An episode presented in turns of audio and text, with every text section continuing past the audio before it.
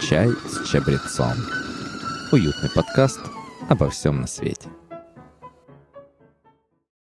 Всем привет-привет! В нашей уютной студии снова с вами мы, я Рената Бобцова, Вадим Скоробогатов. Привет. Привет. И Андрей Денисенко. Привет всем. Привет еще раз. А, и сегодня мы с вами продолжаем замечательное, очень интересное интервью с необычным гостем. Кто же это, Андрей? Да, у нас сегодня в студии снова э, наш гость, который вы уже могли услышать в нашем первом подкасте.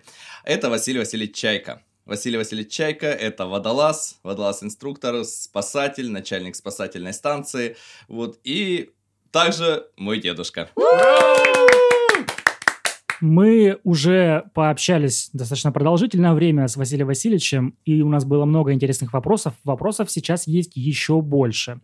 А, соответственно, вот э, в нашем телеграм-канале нам задают вопросы, вам, Василий Васильевич. Один из таких вопросов. Какие ощущения и эмоции были после первого спасения человека? И я напомню, на секундочку, я вот даже в процессе нашего, нашей записи э, в первой части успел забыть, что у вас есть две медали за спасение утопающих за спасение людей. Вот расскажите, пожалуйста, что-нибудь про вот эту часть этой работы. Когда я закончил службу, то у меня первое желание было после непродолжительного отдыха дома с родителями продолжить водолазную службу в гражданке. Пошел я пятый отряд, это в районе Гниловской, тот, который специализируется, гражданский, на прокладке через водную программу коммуникации газопроводов. Там мне предложили работу, но сказали, она находится, объект находится на, на горе. Ух ты, это не близко. Водолазный спец говорит, ну что, пиши заявление там, через определенное время там, мы тебя туда отправим. Я пришел с родителями, поговорил, побеседовал. Они говорят, ну что, ты не успел только приехать, отслужить, и теперь же на Ангару и там и так далее – это, говорит, что за работа? Ты все время командировка. А тебе вроде как время подходит по возрасту пора, жениться. Ну, поговорили мы на эту тему. Я отказался. И поступил работать столяром на вторую медленную фабрику. Там проработал я года полтора, но чувствую, это не моя работа мне, хотя я выполнял нормально, работал. Не моя работа, она не лежит мне душа к ней. За это время я вечерами ходил там в ДОСААФ, и в ДОСААФе там узнал, что организовывается служба, группа водолазов-колонистов, дайберов. Ну, я сходил несколько раз, посмотрел на эту службу, на инструктора все, и определил, что да, для того, чтобы продолжить водолазную службу, мне нужно поступить на спасательную станцию, вот, спасать людей. Разузнал я в ДОСАФе, водолазный спец есть там, сидел. Он предложил мне, давай, говорит, место есть на второй станции водолазов. Я быстренько написал заявление и поступил водолазов на вторую спасательную станцию. Эта спасательная станция была как бы выдвижная. Район ее обеспечения безопасности, 45-я линия базы отдыха и Зеленый остров с, с южной стороны, вот в этот, там, где суда ходят. Вот. И там мы, значит, выходим каждый день по очереди, там, по графику, курсируем, если необходимо, значит, оказываем помощь и так далее. Вот. И там я начал работать. Осенью, поздней осенью, мы переставали ходить туда, сливались с центральной спасательной станции и выполняли все такие общественные работы, общие, общие спасательные, потому что пляжи закрывались, базу отдыха уже не принимали. Естественно, необходимость в этом а, а, отпадала. И однажды, не помню, кажется, в марте месяце, вот на следующий год, мы дежурили, а дежурный катер на, на центральной, вот, такой металлический корпус у него. Все остальные были фанерные, быстроходные, а тот потише ходил. Вот. И он всегда в готовности у нас был, если только не, не лед. Ну, там, естественно, аппараты мы не ложили, потому что необходимости не было, ник, ник, никто не купался. Остальные средства спасательные были. Вот конец Александрова, это такая, как... Э, Лассо шнур, такое, да, я так как, понимаю? Как белевая веревка, например, там 5 миллиметров, на конце которой два поплавка и петля. Если бросаешь, человек надевает на себя там или хватается за эту петлю, и его подтаскиваешь. Да. А в это время вся команда занимается ремонтом, покраской там, и все. Катеров, которые в летний период времени у нас, значит, эксплуатируются, они стоят на палубе. Это спасательная станция на большом старом пароходе была. Там стрела поднимали и ставили туда. И мы все на, этой, на корме этого парохода. И вдруг в районе между Воростыловским и Чехова с берега свалился человек. И его заметили, потому что водолазы там, как бы там ни работали, вот, все настроено на то, чтобы вокруг все наблюдать и увидели, кто-то из этих ребят говорит, упал человек с берега. Мы, да, действительно увидели. Я лично поглянул и видел, что показалась голова и барахтается парень. Мы все бросились к этому дежурному катеру. Прыгнули на его человека четыре, а медсестра обязательно. Выходим по тревоге. Вот она прыгнула, катер этот, и помчались быстрее, насколько можно быстро. Пока мы догоняли течение весной работой хорошо, то этого барахтающего человека отнесло ну, примерно в районы Газетного. Ого. Ну, для тех, кто слушает из других городов, сколько у нас это примерно, ну, наверное, метров 500? Да, ну, наверное, так. 500. да. И так как течение отбойное, то его потихоньку относило от набережной и он там ни за что не зацепится. Вот. И вынесла его на фарватер. Наш катер мчится на всех пора, парусах, как к этому утопающему. И мы проходим не, не вплотную к нему, а на расстоянии там метров пять или шесть примерно от него. Бросаем круг, круг около него проходит, но он не берет его. Он или застыл, или не знаю, или потерял сознание, или уже тонул. И мне приходит в мысль прыгнуть и пробуксировать его. Но так как э, прыгать просто в воду ледяную и буксировать я, наверное, не способен буду, не смогу, то я обратил внимание сразу на конец Александрова на это. Схватил его, натянул эту петлю на себя а рядом стоящий водолаз говорит, держи, будешь отпускать. Вышел на нос катера, вот, мы уже как прошли мимо него немного. Он медленнее. И смотрю, уже он погружается, уже чуть-чуть голова видна. Я отталкиваюсь от катера, прыгаю и поплыл. И уже доплывая до него, еле успел схватить за голову, за волосы. Прихватил под руку, и ребята мне подтянули на этом конец Александрова. Вот, подхватили его, сюда положили, и, вы, и я тоже скарабкался, все. Повернулись и пошли к станции. Пока мы шли, медсестра привела его в чувство. Он не успел набраться воды, mm-hmm. наглотаться. Он как раз только потерял, видно, сознание и погружался под воду. В общем, последний момент мы его спасли. Последний момент, действительно, да. Когда пришли, начальник спасательной станции говорит, ой, молодец, ты как себе. все, тебе надо наградить медалью. Я говорю, да что ты, Ефим Миронович, какая это медаль? Ну, приехал все. Нет, он написал рапорт начальнику спасательной службы. Ну и начальник спасательной службы дал, значит, добро соответствующие органы, значит, министерство там по своей линии, чтобы наградить такое-то, такое, медалью за спасение. А у нас был до этого награжден один был водолаз на, на центральной станции. И он такой с юмором был, парень. Говорит, о, теперь еще один, говорит, водолаз будет награжденный с медалью. Говорит, ты знаешь, пойдешь, когда награждать, то они тебе обязательно дадут премию. Я говорю, какую премию? 150 рублей.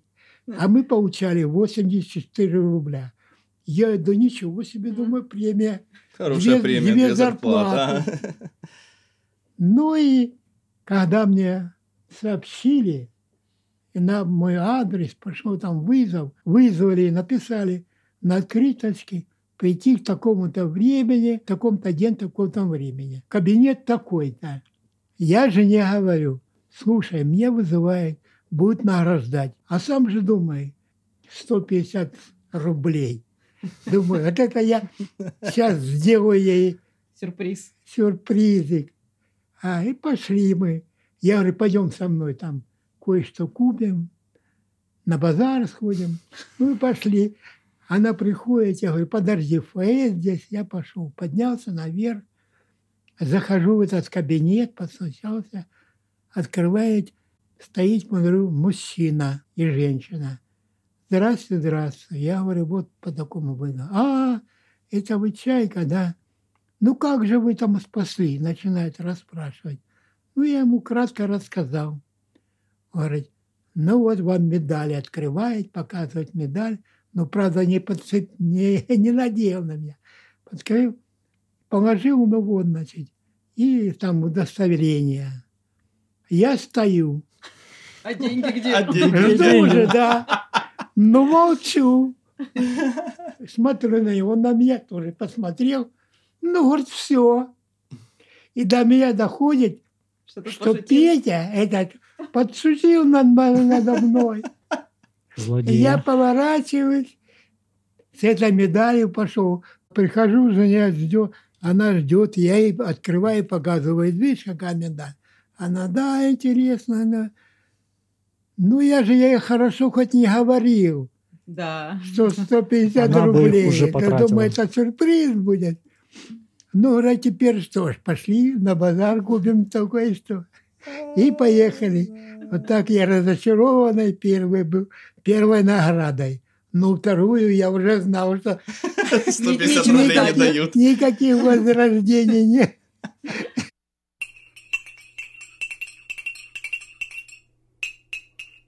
Ну, расскажите тогда про второй случай. А вторую это, наверное, за долгосрочное, как вам сказать, За выслугу лет. э, работу на спасательной службе. Вот, это все осводовцы. Тогда освод организовали. И Ющенко, я у них практиковал, значит, много. И, как бы говорится, на одной ноге был с ними. Вот. Вот, ездили там всевозможные работы выполнять, поиски там, э, обследование, все. И он за долгосрочную службу, и, наверное, вот у них такая была, он там двум сразу горизонтов был, у меня водолаз, поисковая группа, и я. Это моя была правая рука. И обоим нам вручили по медали. Таким образом я получился водолаз с двумя медалями. Одну нормально заработал, честно, а другую не знаю уже. Ну, на самом деле, я изучал немножко момент, вот, э, когда перед нашей записью. Медаль за спасение утопающих в Союзе выдавали в трех случаях. Собственно, первый – это когда ты действительно кого-то спас на воде. Второй вариант – это когда ты своими активными действиями предотвратил происшествие на воде, То есть, когда там могло быть что-то, ну, ты это дело как бы не дал этому свершиться. А третий вариант, это вот как раз, видимо, второй, второй вариант, это, точнее, вариант второй медали, это за образцовую организацию службы спасательной станции. Вот, вот так что вот так получается. Так что все достаточно честно в законе прописано. И я вот забыл с какого года, кажется, с 2000 первого, по-моему, она изменилась, и она сейчас называется, ну, ее объединили, видимо, с другими МЧСовскими медалями, и она называется «За спасение погибавших». Mm. Вот. Ну, как они выдаются, я уже не читал. Такая более универсальная формулировка. Ну, да, да. И там еще было написано, что при размещении, значит, когда ты на груди вешаешь медали, вот, значит, медаль за спасение утопающих идет после медали за помощь при пожаре за спасение людей, которых горят. Вот, значит, у нас огонь, вода и, не знаю... Медные трубы. Но нет трубы. медали за спасение от медных труб. От медных труб. Да, Наверняка были и грустные да, моменты, когда приходилось спасать уже утонувших людей. Ну, не спасать, да, а доставать да, ну, уже да. утонувших и людей. Много? Очень немало. Я же как бы начальник поисковой группы. Вот. Я вам говорил, что там организована была. Состав у меня три водолаза, я как бы начальник четвертой. Вот, выезжали в места, где произошел несчастный случай. И по области очень немало мы поездили по всем э, прудам и речкам. Самая, можно сказать, массовая гибель, которую я знаю была, это гибель пяти рыбаков на Маноческом водохранилище, которые мы доставали из-под воды, они утонули на машине. Под лед Они да, на лед выехали на машине? Да. Там в районе Фрунзе есть такой участок льда, где в результате изменения э, направления ветра он колышется, как бы передвигается, и образуется или маленькая трещина вдоль там какого-то залива, или большая. Рыбаки уже на этих своих машинах выезжают прямо на лед, лед уже прочный, все уже, как рыбаки, спокойно ходят, ездят.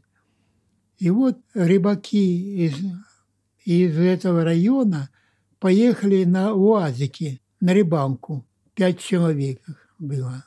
Ну, когда вечером возвращается домой, то по пути они увидели одного из товарищей, который сам, э, лично сам он ходил там э, пешочком. И так как домой далеко ехать, идти, они на машине прибыли, уже темнело, это, рассказывает этот очевидец, который остался жив, угу. которого не подобрали. Ребята, значит, сзади сидят в этом. Ну, говорит, заходи. Он зашел, и сел рядом с водителем. И они поехали. На берегу есть овчарня. Овчарня освещается э, лампами. Вот. Как они промахнулись, они же знают, местные жители знают, что вот как нужно ехать к овчарне. То Маяк ли они промахнулись, такой. то ли думали, что это щель там далеко, там или где.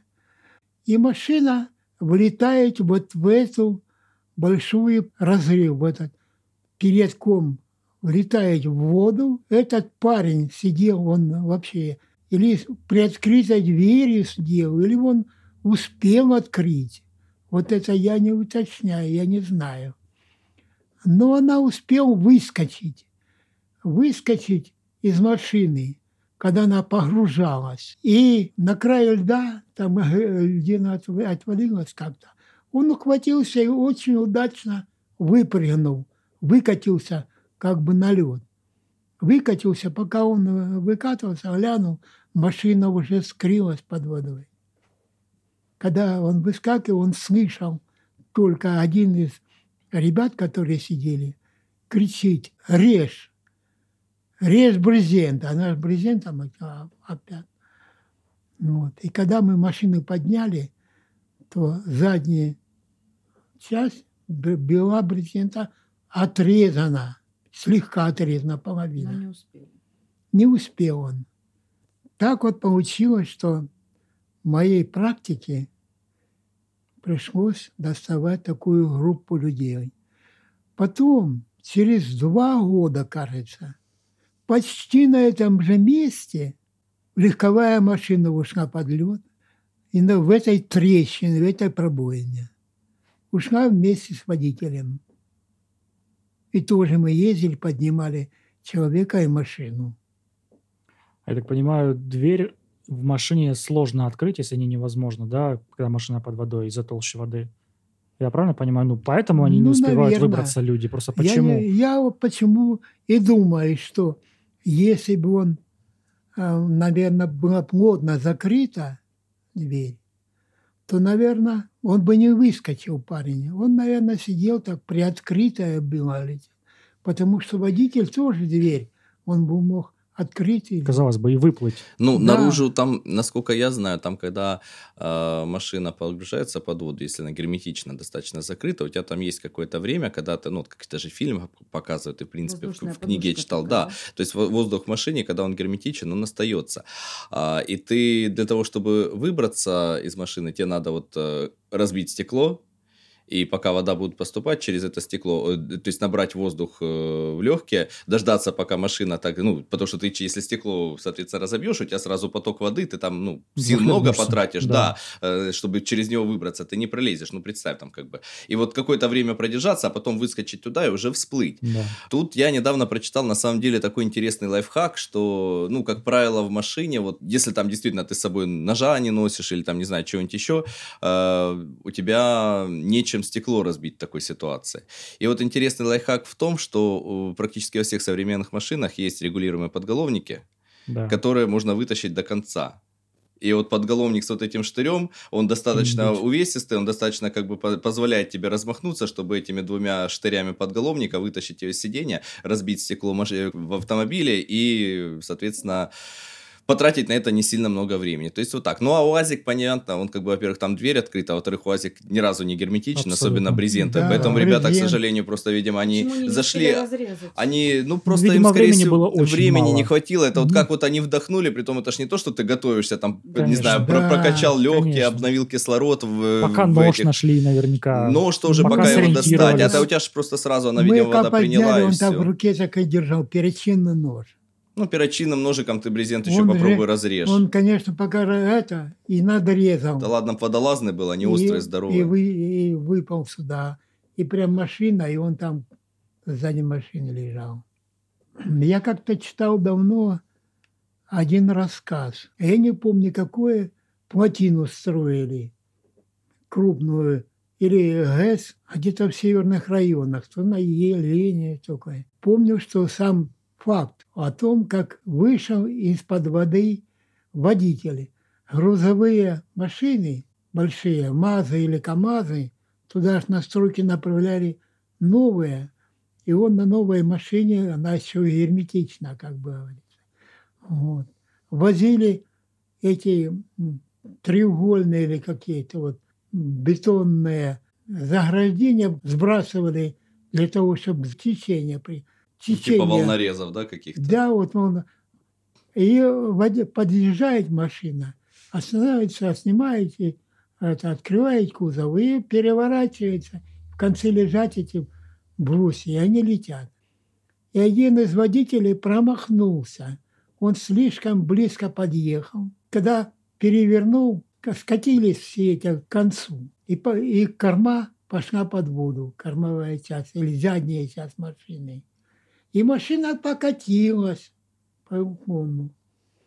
А там глубина была где-то в десяткам метров. Ну, все тут же об, об, обслуживающий персонал, или рабочие, увидели и ахнули. Машина быстренько ушла под воду, и все. И не видно ничего, не позыряй. Ну, похватали там бары, ждут. Он должен всплыть. И вот нету, нету, нету. И две минуты нету, пять минут нету его. И вдруг через 10 минут он всплывает, выплывает. Кто-то тут сказал, уже собирались расходиться. Мгм. Вот. А тут стоит, обсуждает, и вдруг всплывает он. На багром да, взяли, подтянули его. И он потом рассказывает, что когда машина покатилась, он в нем мысли, ну как же выбраться?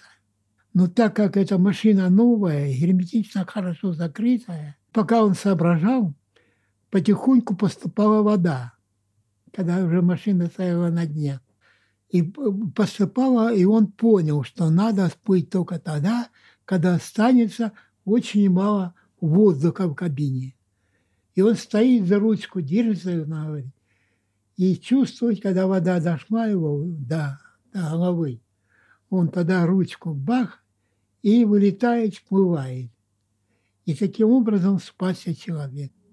Да. Это рассказ я читал давно.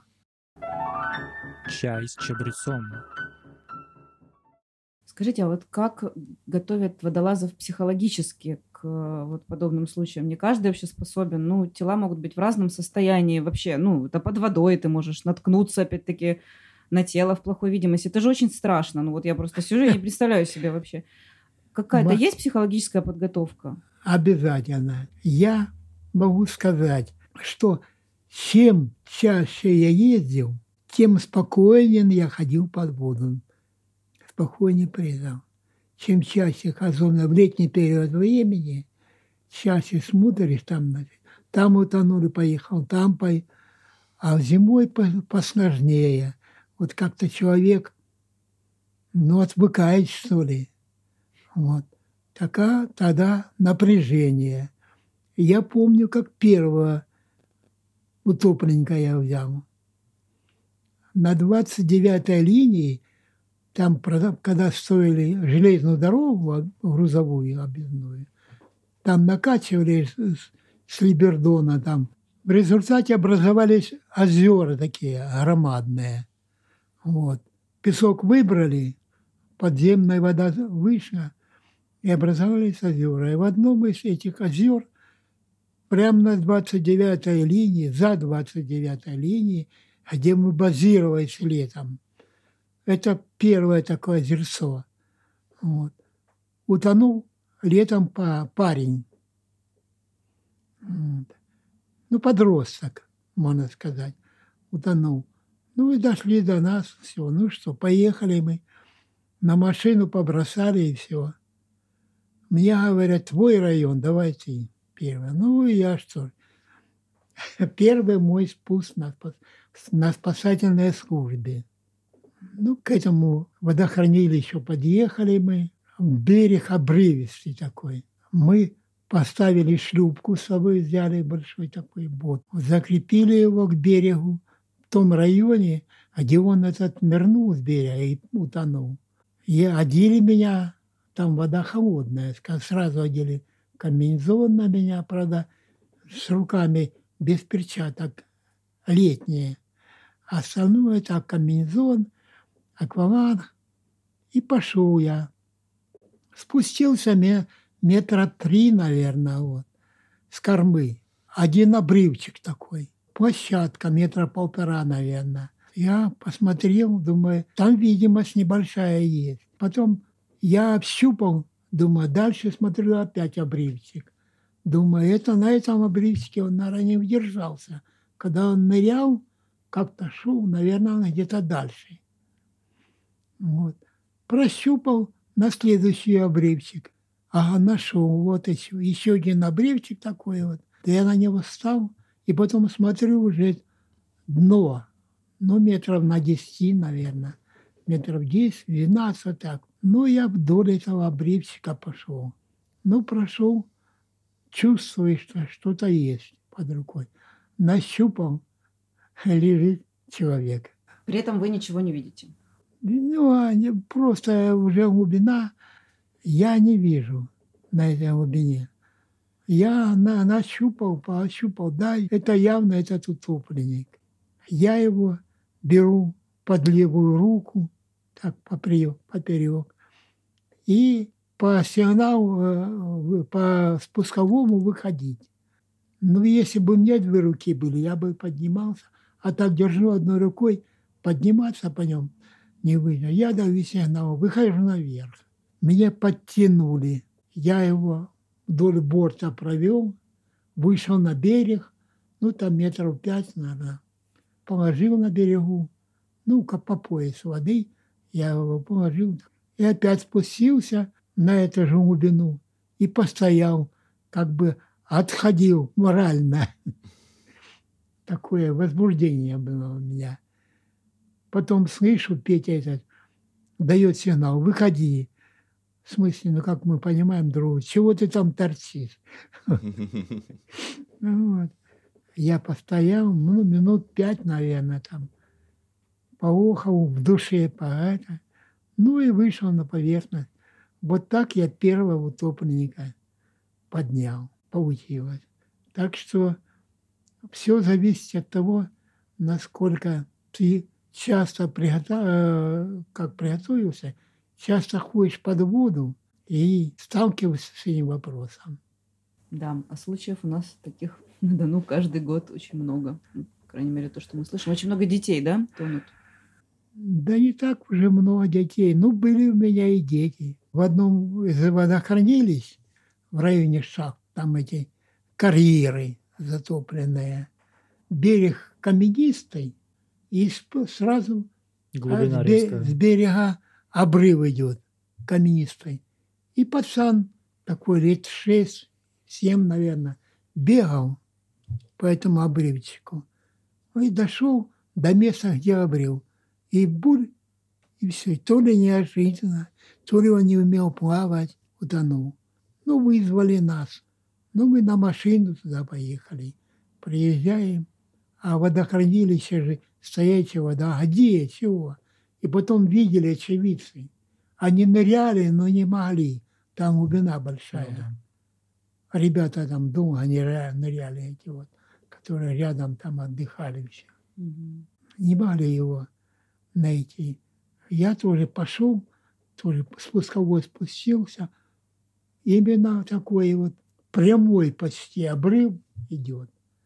Камни торчат слегка.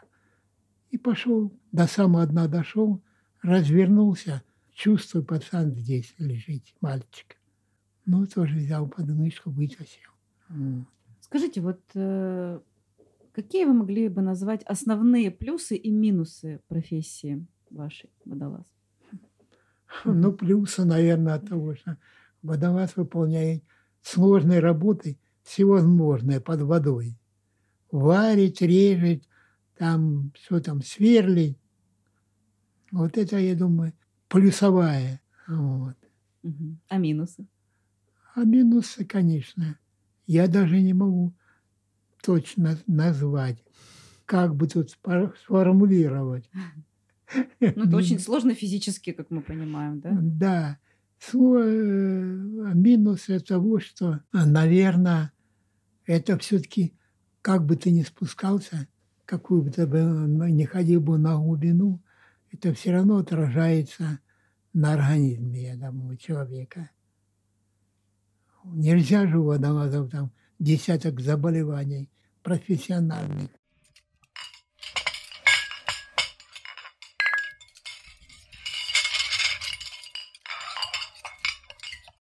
Вы вот сказали, что у водолазов есть там свои какие-то профессиональные болезни, болячки. А до какого возраста вообще можно заниматься этой профессией, когда водолаз на пенсию уходит? Водолаз уходит на 50 лет. Я ушел 50 лет. Но для того, чтобы идти на пенсию 50 лет, тебе нужно иметь 10 лет стажа. Вот. Если я 10 лет отработал водолазов, Потом перешел к там, я, дворникам или мотористам. Ну, в 50 Все уже не выйдете. подаю документы, они э, поднимают все эти документы и просматривают, сколько у тебя ежемесячно спусков. Это все часов. фиксируется, да? Все это фиксируется в водолазный журнал. А сколько ну, у вас всего таких э, погружений, часов? Э, есть у вас у такая меня статистика? 7 тысяч. Часов? Ну, да. 7 тысяч часов под водой. А. Невероятно. В армии я много, много ходил на большие, на большое время. Ага. А, по 10 часов ходили. По 10 часов? 10 часов мы, под водой? Мы ходили это э, в экспериментальные спуски в Академии Павла в Ленинграде. Вот, отрабатывали новые режимы, все. Вот там фиксировали время. И кроме того, в армии Если мы на глубоководные спуски ходим, то мне обязательно нужно было пройти два раза в месяц на глубине до 100 метров спуститься тренировочно в камере, независимо от того, что я там под воду хожу, в камере. Так вот, чтобы выйти на пенсию, тебя поднимают, проверяют пребывание твое под водой ежемесячно, вот в году 12 месяцев, если я набрал 300 часов, да? Угу. Нет, не 300, больше. Или 300. Я а сколько в месяц нужно? 30 часов. 3, 400, сколько? 340. Ну, И теперь занимательная арифметика от чая с чабрецом. Сколько будет 30 умножить на 12? Пишите в комментарии, дорогие слушатели. Вадим, есть для этого, подождите. Вадим счетовод. Да. И вот, если я в году выбрал 300 часов за год, год зачитывается. А вот такой вопрос. Вот вы могли бы нашим слушателям, возможно, среди них есть много молодых людей – вы бы могли посоветовать э, ребятам становиться водолазами? Я не знаю, для того, чтобы не только желание иметь, но иметь возможность по состоянию здоровья. Ведь водолаз ежегодно проводит комиссию. И даже перед тем, как у нас формировали в армии вот эти вот э, роты для прохождения водолазной службы, все мы тщательно проходили комиссию. Были на моей практике случаи, когда водолазов отчисляли даже по состоянию здоровья. Поэтому я э, могу сказать вот что. Если только есть желание, то можно заниматься изучением аппаратуры. Есть для этого специальные группы, формируются учебные подразделения. У нас на спасательной станции, на второй, где я работал, был, были два водолаза. Те, которые прошли в ДОСААФе подготовку, а необходимые навыки. И так как у нас не хватало, они пришли к нам. И эти готовые водолазы ушли уже на флоте отслужили. Как сейчас помню, один Кузнецов, а другой Герасименко. Главное, что не Гвоздев. Не Гвоздев. Гвоздев это персонаж из нашего предыдущего выпуска. Если вы не слушали, слушайте, кто это. да, это очень интересная история.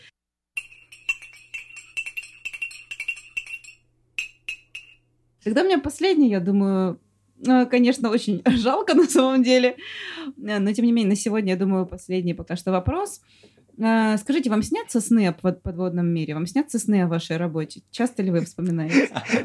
Интересный вопрос, кстати, да.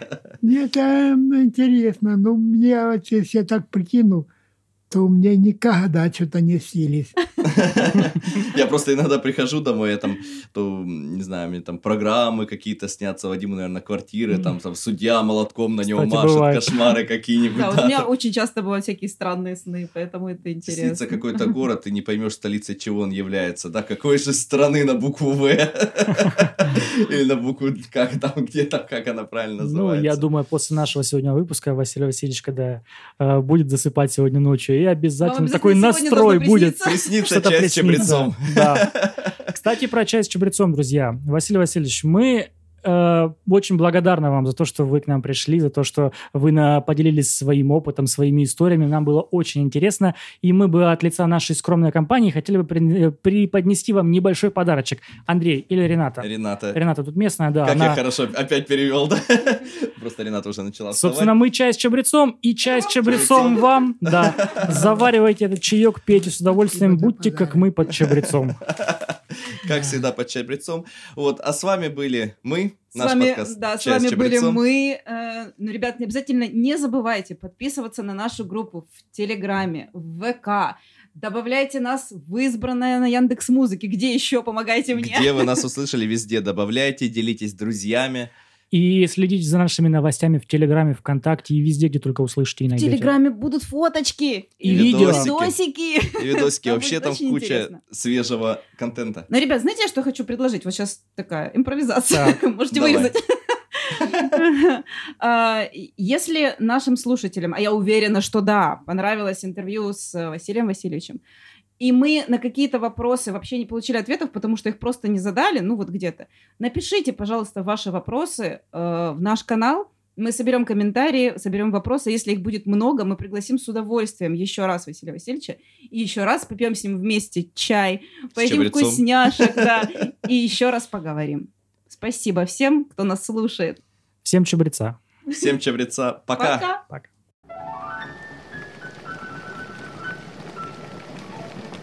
Чай с чабрецом.